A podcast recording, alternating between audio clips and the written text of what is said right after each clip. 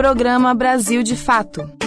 Uma visão popular de Minas Gerais, do Brasil e do mundo. Olá pessoal, tudo bem? Quarta-feira, metade da semana e nós aqui mais uma vez de volta com você. Brasil de Fato e as informações das nossas Minas Gerais, conferindo os destaques desta edição. Acusado de transfobia contra menores de idade, vereador Nicolas Ferreira pode perder o seu mandato na Câmara de Belo Horizonte. Bolsonarismo causa violência e morte e especialista diz que estamos vivendo uma guerra silenciosa que divide a população. Após assassinato político, manifestantes organizam nesta quinta-feira 14 um ato em Belo Horizonte em defesa da vida e da democracia. Tudo isso e muito mais você confere a partir de agora comigo. Acompanhe com a gente, fique ligado. Brasil de fato chegou. Bora escutar. Brasil de fato chegou. O programa popular. Brasil de fato chegou. Bora escutar. Brasil de fato chegou. Você está ouvindo Programa Brasil de Fato. Vereador de Belo Horizonte, Nicolas Ferreira, do PL, pode perder os seus direitos políticos. O parlamentar, que é apoiador de Bolsonaro, está sendo investigado pelo Ministério Público após ser acusado pelo crime de transfobia. Ana Carolina Vasconcelos tem os detalhes. Um vídeo postado por Nicolas Ferreira, do PL, na última semana, levou o Ministério Público de Minas Gerais a abrir um inquérito para investigar a postura do vereador de Belo Horizonte, acusado de transfobia e de violação do Estatuto da Criança e do Adolescente. A decisão, divulgada pelo órgão na terça-feira, 5 de julho, foi tomada após as vereadoras Bela Gonçalves e Isa Lourença, ambas do PSOL, protocolarem uma representação junto ao MPMG. Apoiador de Jair Bolsonaro, no vídeo o vereador critica uma escola particular por permitir que uma estudante transexual menor de idade utilize o banheiro feminino.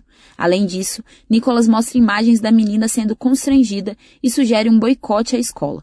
Para Bela Gonçalves, a atitude do vereador, além de criminosa, foi covarde. É, a minha avaliação sobre a postura do Nicolas no vídeo que ele expõe uma adolescente é de que ele adotou uma postura criminosa não apenas incorrendo no crime de transfobia, que não é a primeira vez, existe inclusive um processo aberto pela vereadora é, Duda Salabert contra ele, denunciando a transfobia do vereador, é, mas também, nesse caso, agrediu uma, uma adolescente. Né? Isso é uma violação do Estatuto da Criança e do Adolescente, uma exposição dessa adolescente, exposição de dados, enfim. É algo extremamente grave, é, extremamente desumano, algo que de fato faz os nossos estômagos embrulharem, né? Como é que é, um vereador é, comete uma covardia é, de criar um caos no ambiente escolar para crescer nas suas redes sociais e na sua base bolsonarista. É, a postura dele não foi isolada, como eu disse, ela é recorrente, né? A forma de construção da base eleitoral dele é a construção do inimigo sendo que o inimigo prioritário são as mulheres, as pessoas LGBTs. Basta observar nas redes sociais dele que não existe nenhum projeto de lei para Belo Horizonte, não existe nenhum projeto para o Brasil. É, o projeto dele é o bem contra o mal, é, parafraseando aí o seu, é, o seu presidente, né? O projeto dele é, é construir a ideia de que existe uma ameaça da esquerda, uma ameaça dos LGBTs contra a família, qual que deve ser derrotada e ele faz isso com violência e com o cometimento de crimes. É evidente, crime de transfobia é, é, cometido, né? Assim, o STF já decidiu que a homofobia é, é similar ao crime do racismo, ela é, é, é um crime inafiançável, né? É, agora a gente precisa que de fato ele tenha que responder por isso e pagar por isso na justiça. Então o Ministério Público deve indiciá-lo, eu imagino, já que as provas produzidas por ele próprio são inequívocas. Primeira mulher trans a ocupar uma vaga na Câmara Municipal de Belo Horizonte, a vereadora Duda Salabert, do PDT, enfatiza ainda que Nicolas feriu a integridade da menor.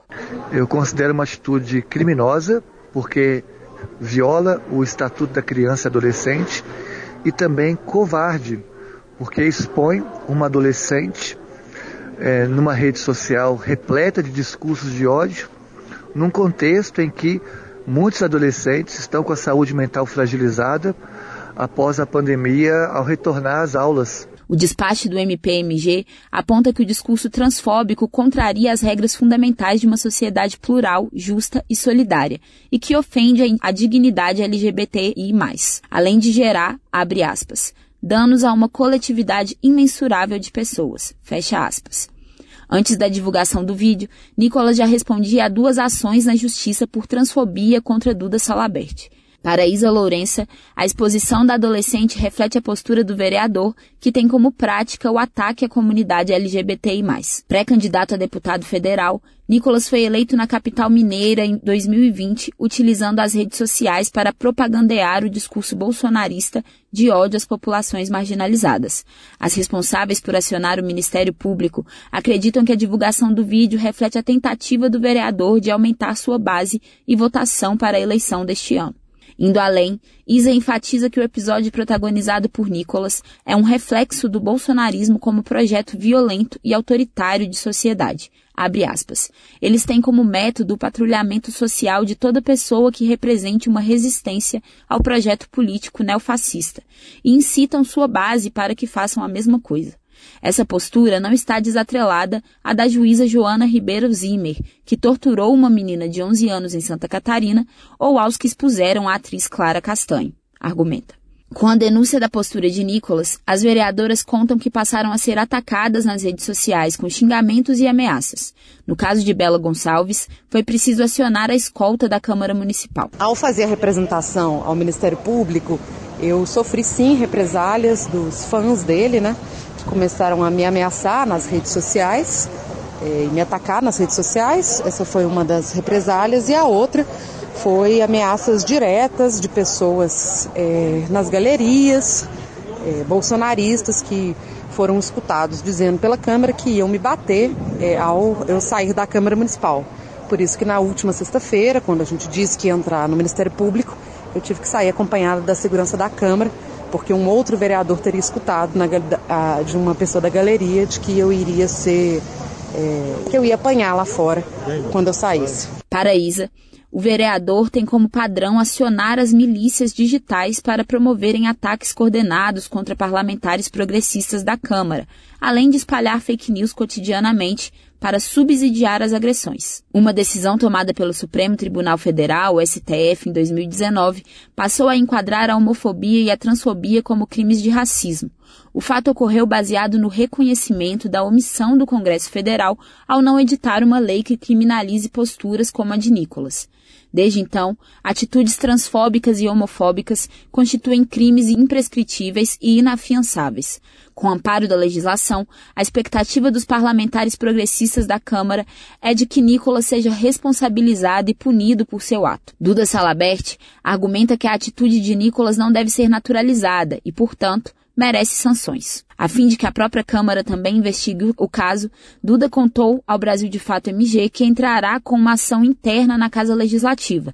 Entre as sanções possíveis, a vereadora afirma que Nicolas pode ficar impossibilitado de fazer falas e participar de votações na Casa e até mesmo perder seu mandato, caso seja confirmada quebra de decoro parlamentar.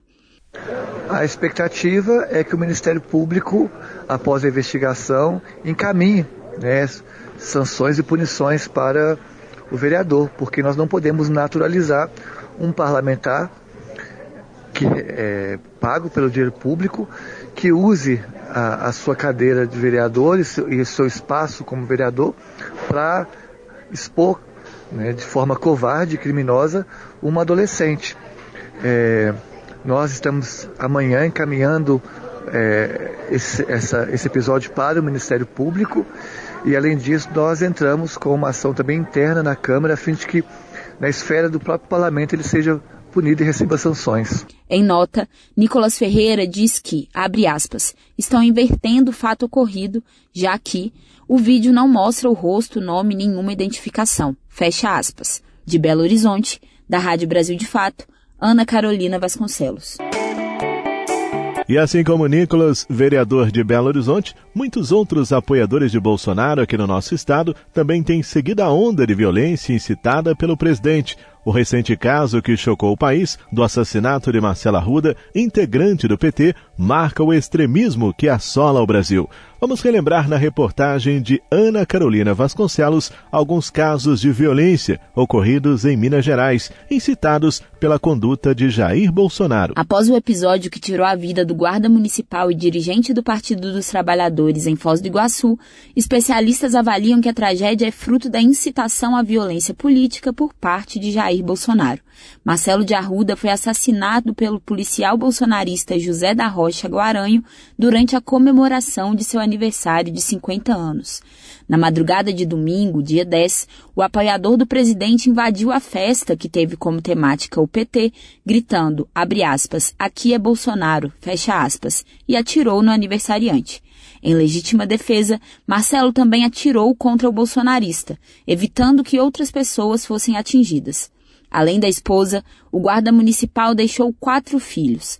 A polícia ainda investiga se o assassinato de Marcelo teve motivação política. Porém, na avaliação do professor da Faculdade de Direito da Universidade Federal de Minas Gerais, a UFMG, José Luiz Quadros de Magalhães, a tragédia é resultado da incitação ao ódio e à violência contra opositores de Bolsonaro. Nós podemos dizer que a gente sofre uma, que há uma guerra, né, contra o Brasil chamada guerra híbrida, conceito muito importante da gente entender, né, que pode ser localizada a partir de 2013, né, aquelas manifestações que depois foram manipuladas pela, pela imprensa, pela grande mídia, e depois outros atos que começaram a ser é, é, implementados né, com mecanismo de guerra híbrida, como por exemplo o golpe né, contra a presidenta Dilma em 2016, é, o processo absurdo né, da Lava Jato, contra que destrói a economia brasileira, contra a democracia também no Brasil, né, a prisão ilegal do presidente Lula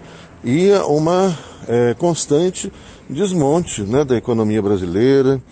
E mais esse processo que nós podemos chamar dentro desse mecanismo de guerra híbrida, além do lawfare né, contra o presidente Lula, além do golpe contra a presidenta Dilma, a esse processo que nós podemos chamar de guerra de afetos, né? que é gerada propositalmente com mecanismos sofisticados né, por meio da inteligência artificial, né, um algoritmo que cria outros algoritmos e que gera fake news, dividindo a população, gerando ódio. Né, e dentro desse contexto todo se insere a, o assassinato de Marcelo Arruda, né, no momento onde continua toda essa essa campanha né, de ódio, de geração de ódio, de divisão da população, né, que nós chamamos então de, de guerra de afetos, né, afeta é o chamado ignoródio, né, como que esse, esse ódio, né, junto com a ignorância, né, gera toda essa, toda essa violência né, que nos cerca e que tende a agravar cada vez mais agora nesse processo eleitoral. Ao comentar o ocorrido no Paraná, o presidente afirmou que dispensa, abre aspas, qualquer tipo de apoio de quem pratica violência contra opositores, fecha aspas. Porém, em diversas ocasiões, o pré-candidato à reeleição fez declarações públicas incentivando que seus apoiadores cometessem atos violentos contra pessoas de outro espectro político. Em 2018, em uma manifestação na cidade de Rio Branco, no Acre, segurando um tripé de uma câmera para simular um fuzil, Bolsonaro disse, aspas, vamos fuzilar a petralhada aqui do Acre, hein? Fecha aspas. Já em 2016, em entrevista a um programa de rádio, afirmou que, aspas, o erro da ditadura foi torturar e não matar. Fecha aspas. Assim como Marcelo, quatro anos atrás, o capoeirista Moa do Catendê foi assassinado por manifestar sua posição política na Bahia. Por declarar voto no Partido dos Trabalhadores nas eleições daquele ano, o mestre de capoeira foi morto com 12 facadas por um apoiador de Jair Bolsonaro. Em Minas Gerais, também já foram registrados episódios de violência, intimidação, ataques e ameaças cometidos por bolsonaristas contra opositores ao atual presidente.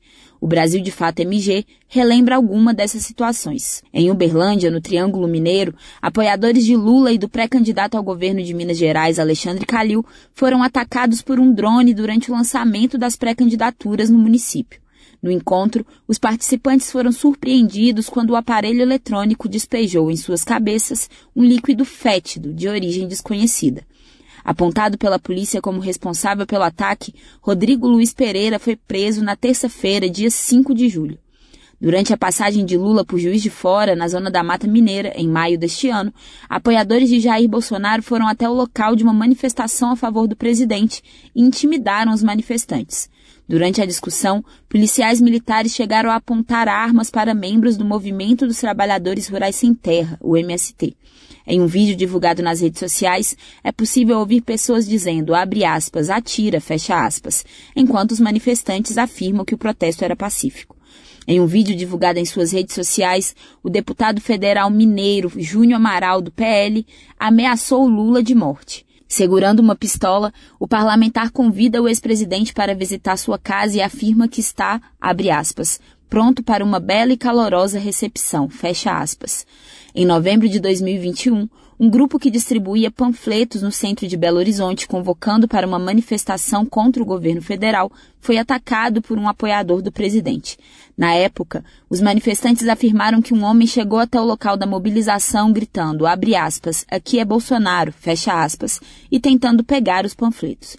Quando o apoiador do presidente percebeu que estava sendo filmado, quebrou a tela do celular e agrediu o presidente da União de Negras e Negros pela Igualdade, ao Negro, de Belo Horizonte. No mesmo mês, após a publicação de uma matéria denunciando a operação policial que matou 26 pessoas em Varginha, no sul de Minas Gerais, o jornalista Marcelo Heiler recebeu ameaças de morte nas redes sociais. Em uma das mensagens, um apoiador de Bolsonaro afirma que, abre aspas, queria dar uns oito tiros, fecha aspas, no rosto do profissional. Em março do ano passado, um repórter que fazia a cobertura de uma manifestação em apoio a Jair Bolsonaro na capital mineira foi agredido. No vídeo, também divulgado nas redes sociais, é possível ver os manifestantes ofendendo o jornalista e tentando expulsá-lo da manifestação. Em determinado momento, apoiadores de Bolsonaro começam a empurrar e desferir tapas e chutes no jornalista. De Belo Horizonte, da Rádio Brasil de Fato, Ana Carolina Vasconcelos. E falando ainda sobre a repercussão do triste assassinato de Marcela Ruda, acontece em Belo Horizonte nesta quinta-feira 14 um ato pela democracia e em defesa da vida. A manifestação está marcada para seis da noite na Casa dos Jornalistas, que fica na Avenida Álvares Cabral, número 400, no centro de Belo Horizonte. E a gente sabe, né, que só através da educação e do conhecimento consegue mudar o rumo das coisas e lutar contra a violência. Não podemos achar normal o que vem acontecendo cada vez mais e de forma mais violenta. Mas uma boa notícia é um projeto de lei que pode trazer um alívio e talvez dias melhores em relação a essa questão. É a Lei Maria da Penha nas escolas. Maria Araújo conta pra gente. O projeto de lei 99/19, que prevê o ensino da Lei Maria da Penha nas escolas estaduais, foi aprovado na Assembleia Legislativa de Minas Gerais no final do mês passado com 42 votos a favor e apenas um contra. A proposta foi encaminhada para Romeu Zema, do Partido Novo, que pode sancionar ou vetar a matéria. O texto, da autoria da deputada estadual Ana Paula Siqueira, do Rede, propõe que as noções básicas da Lei Maria da Penha sejam ensinadas nas escolas da rede pública. Além disso, a proposta também pressupõe a capacitação de professores sobre o tema, a conscientização da comunidade escolar e a implementação da Semana Escolar de Combate à Violência contra a Mulher. Ainda sobre o PL, a proposta não irá incluir uma matéria na grade curricular, mas implementar debates durante o ano, assim como a distribuição de materiais informativos em linguagem acessível. Propõe também a inclusão de membros da comunidade escolar em instâncias de formulação e implementação de políticas públicas de enfrentamento e prevenção à violência doméstica e familiar. Segundo a deputada Ana Paula, a pesquisa Data Senado, realizada em 2021, norteou a elaboração da proposta. A análise afirma que 81% das entrevistadas conhecem pouco ou nada da Lei Maria da Penha. Em 2019, as pessoas entrevistadas pela mesma pesquisa afirmaram que uma das formas de diminuir a violência contra as mulheres seria a inclusão do tema nas escolas. De acordo com o diagnóstico da Diretoria de Estatística e Análise Criminal da Polícia Civil de Minas Gerais, em 2019 houve no estado 150.972 vítimas de violência doméstica e familiar. Em 2020, 145.271 e no primeiro semestre de 2021, 70.450 casos. Caso o governador vete alguma parte do projeto de lei, o texto volta à Assembleia para os deputados derrubarem ou manterem o veto. De Belo Horizonte, da Rádio Brasil de Fato, Maria Araújo. Você está ouvindo Programa Brasil de Fato. Você perdeu o horário do nosso jornal e não conseguiu ouvir no rádio? Não tem problema, é só baixar um aplicativo de podcast no seu celular, como o Spotify ou o Anchor, e ouvir o nosso programa a qualquer momento. Em qualquer agregador ou plataforma de podcast, basta digitar Programa Brasil de Fato MG. Ouça, se inscreva e compartilhe. Programa Brasil de Fato uma visão popular de Minas Gerais, do Brasil e do mundo. Um passo importante para a proteção da Serra do Curral pode acontecer nesta quarta-feira. Na noite de hoje, dia 13, acontece uma reunião do CONEP, que é o Conselho Estadual do Patrimônio Cultural de Minas Gerais, que pode confirmar a proteção. No encontro será analisada a portaria do IEFA, Instituto Estadual de Patrimônio Artístico e Cultural de Minas Gerais, que proíbe novos empreendimentos ou expansões da mineração da serra. Se confirmada, a decisão passa a valer até a conclusão do processo de tombamento da serra, impedindo assim as mineradoras de operar no local. Se por um lado a ganância do homem para obter cada vez mais lucro é evidente, por outro lado, o povo sofre com mais dificuldade para se ter o mínimo para sua sobrevivência. É a inflação que tem tirado o sono do trabalhador. A reportagem é de Wallace Oliveira. Está cada vez mais caro se alimentar nas grandes cidades brasileiras. Em junho, o custo médio da cesta básica de alimentos até teve uma queda de 0,67% em Belo Horizonte. Contudo, em um ano, a cesta básica encareceu 21,95% na capital mineira, e o mesmo movimento de alta dos preços aconteceu em outras 16 capitais pesquisadas. Em BH, o preço médio atual da cesta básica é 648 reais, 77 centavos, ou seja, 57,87% do salário mínimo, descontada a contribuição previdenciária. As informações são da última pesquisa mensal do DIESE, o Departamento Intersindical de Estatística e Estudos Socioeconômicos, que toma como base as variações nos preços de 13 alimentos: carne, leite, feijão, arroz, farinha de trigo, batata, tomate, pão de sal, café, banana, açúcar, óleo e manteiga. Os produtos que mais encareceram no último mês são o leite, 23,09%, e a banana, 13,65%.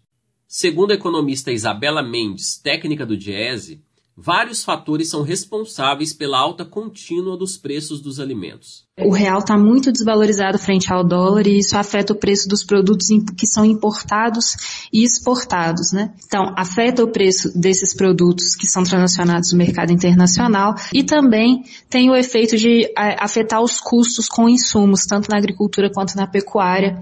A outra coisa é o preço dos combustíveis, né? Por mais que tenha dado uma baixadinha aí, a política de preços que, a, que o governo vem adotando com a Petrobras é, é uma política que atrela os, o, preço dos, o preço doméstico né, no Brasil dos combustíveis à variação do dólar.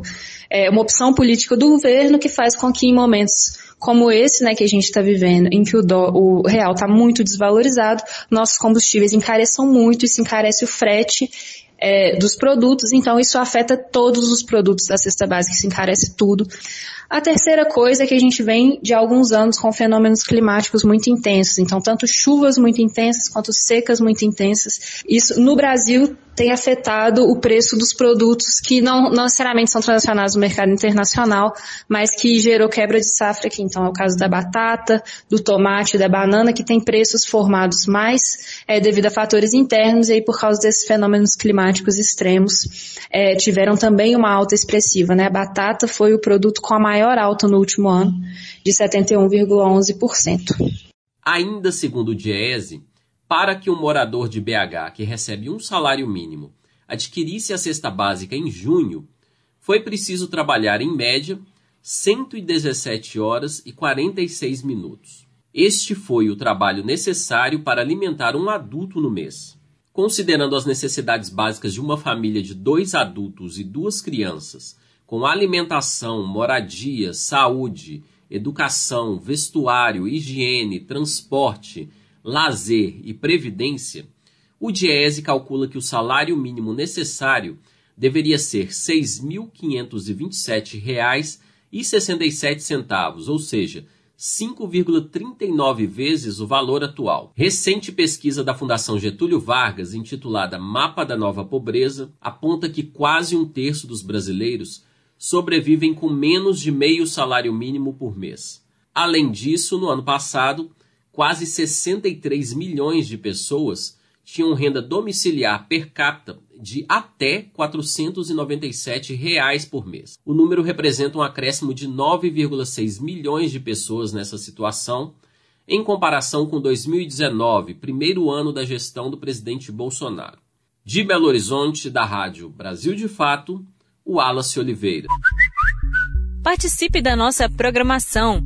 Mande um WhatsApp pra gente. Anote o número 31 98468 4731. Repetindo, 31 98468 4731. É você no programa Brasil de Fato.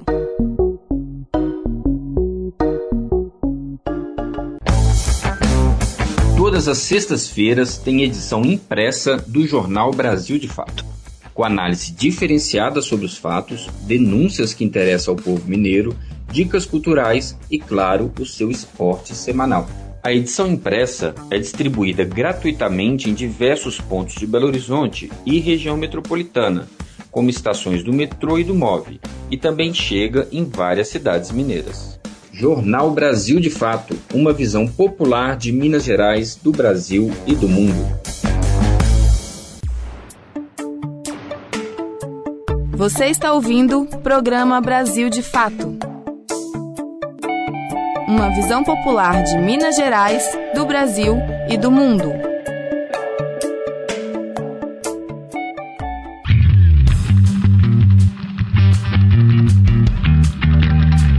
Resenha Esportiva. Na noite desta terça-feira, dia 13, o destaque foi a derrota do Cruzeiro para o Fluminense 3 a 0 em pleno Mineirão lotado. E com esse resultado, o time mineiro deu adeus à Copa do Brasil. No jogo de ida, derrota no Rio por 2 a 1 e no placar agregado 5 a 1 para o time carioca. Hoje tem mais decisão e quem conta os detalhes é Fabrício Farias. Giro Esportivo. As principais notícias do mundo da bola com Fabrício Farias. Salve, salve, meu caro ouvinte, minha caro ouvinte do nosso Giro Esportivo. Quarta-feira, com os jogos de volta das oitavas de final da Copa do Brasil, tem clássico nacional, clássico regional é certeza de muita emoção para você, torcedor, para você, torcedora, na noite de hoje. E começamos às 7 horas da noite com o clássico goiano. O Goiás recebe lá na Serrinha o Atlético Goianiense, primeiro jogo 0 a 0 Então, tudo aberto no clássico goiano. Vamos ver aí quem passa para a próxima fase da Copa do Brasil. Às 8 horas da noite, outro clássico regional, outro clássico importantíssimo, Ceará e Fortaleza no Castelão. No primeiro jogo, o Fortaleza que vem mal no Campeonato Brasileiro, ocupando ali a zona de rebaixamento, foi eliminado da Copa Libertadores, mas no primeiro jogo venceu aí o seu rival, o Vozão por 2 a 0 e vai aí defender essa vantagem no jogo de volta. Às nove e meia, no horário nobre do futebol brasileiro na noite de hoje, nós teremos um clássico paulista, Santos e Corinthians na Vila Belmiro, mas aí a fatura está bastante liquidada por parte do Corinthians, que venceu aí por 4 a 0 a equipe do, do Santos, né, no primeiro jogo, e um outro grande confronto nacional, aí sim um confronto em aberto, Flamengo e Galo no Maracanã, 9 e meia. Primeiro jogo, você se lembra, o Atlético venceu por 2 a 1 no Mineirão, e agora tem essa vantagem mínima para poder é, tentar defender lá no Rio de Janeiro. Realmente um confronto de duas grandes equipes que promete bastante nessa noite de quarta-feira, 12 de julho de 2022. Eu vou ficando por aqui, mas claro, desejo a todo mundo uma ótima noite de futebol e a gente se vê na semana que vem com mais um giro esportivo de Belo Horizonte para a Rádio Brasil de Fato, Fabrício Farias. E chegamos ao fim do nosso programa que teve apresentação, roteiro e trabalhos técnicos de Tarcísio Duarte, coordenação de Amélia Gomes, produção da equipe de jornalismo do Brasil de Fato. Aquele nosso muito obrigado sempre. E não se esqueça, nós voltamos na sexta-feira com muito mais informações. Um grande abraço para você, tudo de bom, fica com Deus, muita saúde e até lá. Tchau. Você ouviu o programa Brasil de Fato Minas Gerais. Siga sintonizado com a gente, basta digitar Brasil de Fato MG em qualquer plataforma de podcast. Acompanhe mais notícias no site brasildefatomg.com.br.